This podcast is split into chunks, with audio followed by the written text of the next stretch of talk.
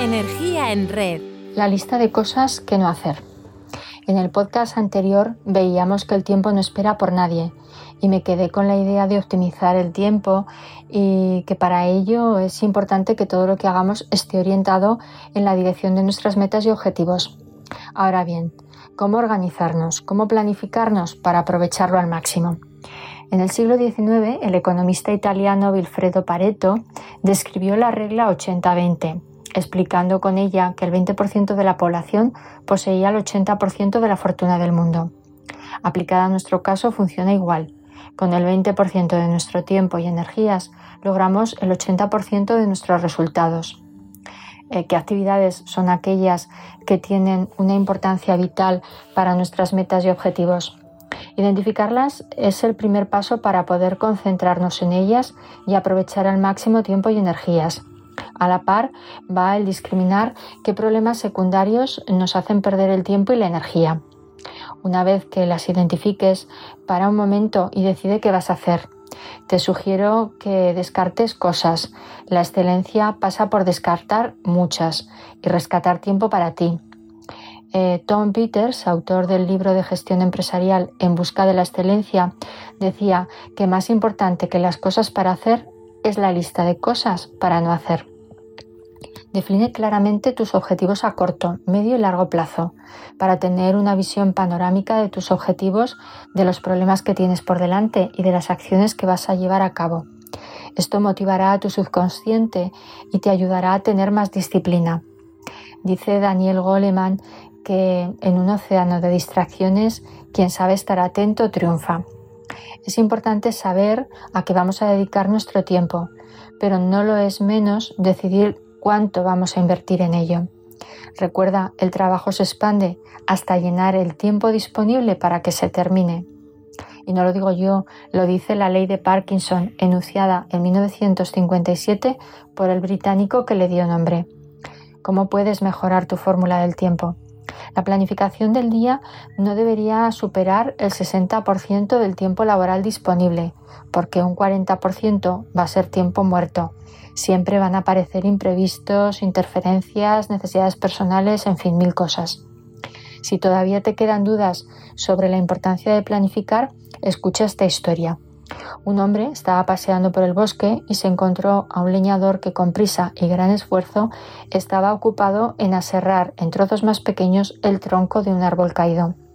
Se acercó para ver por qué se esforzaba tanto el leñador y le hizo una observación.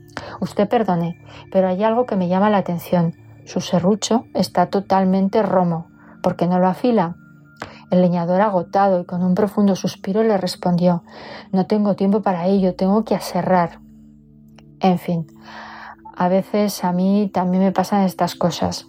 ¿Y a ti? Otra ventaja de planificar es que al revisar los incumplimientos de tareas vas a descubrir a los ladrones de tu tiempo. No existe falta de tiempo, existe falta de prioridades. Si tu día no tiene suficientes horas, es que hay algo que estás haciendo mal y tenemos que descubrir lo que no hacer.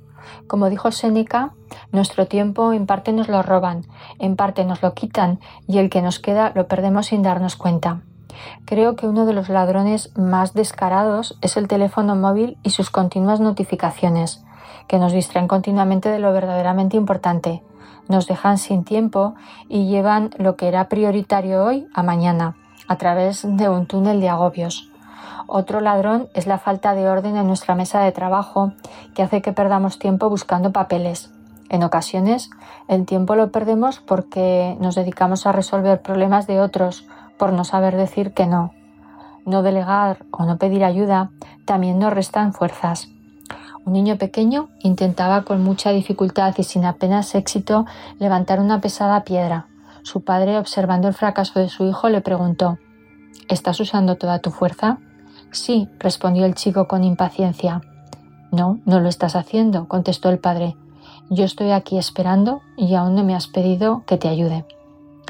Solo nadie ha llegado demasiado lejos. Todos necesitamos personas palanca que nos apoyan a nivel emocional, económico, logístico, cognitivo o de otro tipo. Si has identificado lo que te roba el tiempo, haz ahora mismo una lista de medidas que vas a tomar para solucionarlo teniendo en mente tus objetivos.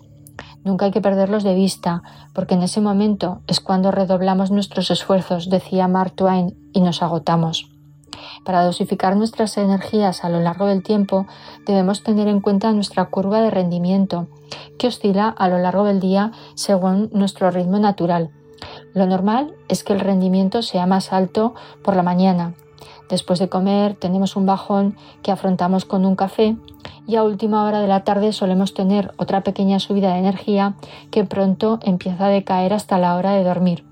Pero cada uno debe conocer su curva y planificar sus actividades y tareas teniéndola en cuenta. De esta forma lograremos aumentar nuestra productividad de manera importante. Recuerda que una tarea complicada y difícil que requiere mucha concentración resulta mucho más fácil cuando estás lleno, llena de energía, que durante el periodo de rendimiento mínimo en el que debemos esforzarnos dos o tres veces más. Introducir pausas eh, breves cada 60 minutos también nos ayuda a recuperar energías. Se recomiendan unos 10 minutos haciendo algo de movimiento y respirando aire fresco.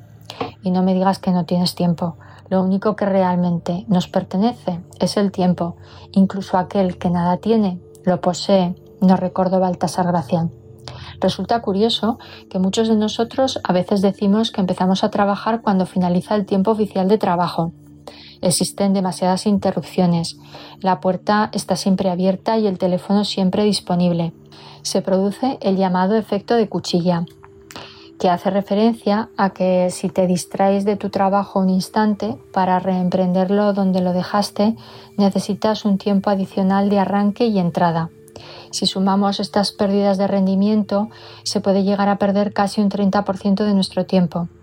No perdamos nada de nuestro tiempo, quizá los hubo más bellos, pero este es el nuestro, nos recordó Jean-Paul Sartre. Tu curva de rendimiento, las pausas y el efecto cuchilla te ayudarán a surfear el devenir del tiempo pero ahora te propongo que, abro comillas, lo pares, cierro comillas. Para Nietzsche, los grandes acontecimientos no corresponden a nuestros momentos bulliciosos, sino a nuestros momentos de tranquilidad. Así que piensa si merece la pena reservarte en la agenda tu hora tranquila, esa hora diaria para ti en la que nadie te va a molestar y durante la que te vas a centrar sin interrupciones en las tareas importantes. A fin de planificar este momento de tranquilidad, ten en cuenta la curva de interrupciones que sueles tener y sumérgete en ella en los espacios de tiempo que de natural hay menos follón, dejando los periodos de tiempo más locos para ocuparte de las tareas que sean menos importantes. Esta cita tranquila contigo es posiblemente la más importante de tu agenda de trabajo. Y por último, recuerda comenzar y terminar tu día positivamente los gurús del éxito subrayan la importancia de un pensamiento sano como base de emociones positivas, ya que son las que impulsan tu quehacer. Levántate con tiempo para tomar un buen desayuno, arreglarte con calma y hacer del camino al trabajo un viaje relajante. Esto marcará el comienzo de tus obligaciones con una buena actitud. Programa hacer todos los días algo que te resulte agradable, que te acerque a tus metas personales, como mantenerte en forma o enriquecer tus conocimientos. Y por supuesto, no te olvides de darte espacio al ocio en tu agenda. Y antes de finalizar el día, repasa que no te hayas dejado sin hacer ninguna de estas cosas. Atesora cada momento que vivas. Ese tesoro tendrá mucho más valor si lo compartes con alguien especial, lo suficientemente especial como para dedicarle tu tiempo. Estoy de acuerdo con San Agustín. Explicar qué es el tiempo no es fácil. Él decía que si tuviese que explicárselo a alguien no sabría cómo hacerlo. Por eso solo he tratado de compartir contigo cómo aprovecharlo, porque como Napoleón te diré que puedes pedirme cualquier cosa que quieras, excepto tiempo. Gracias por estar ahí y poner tu energía en red.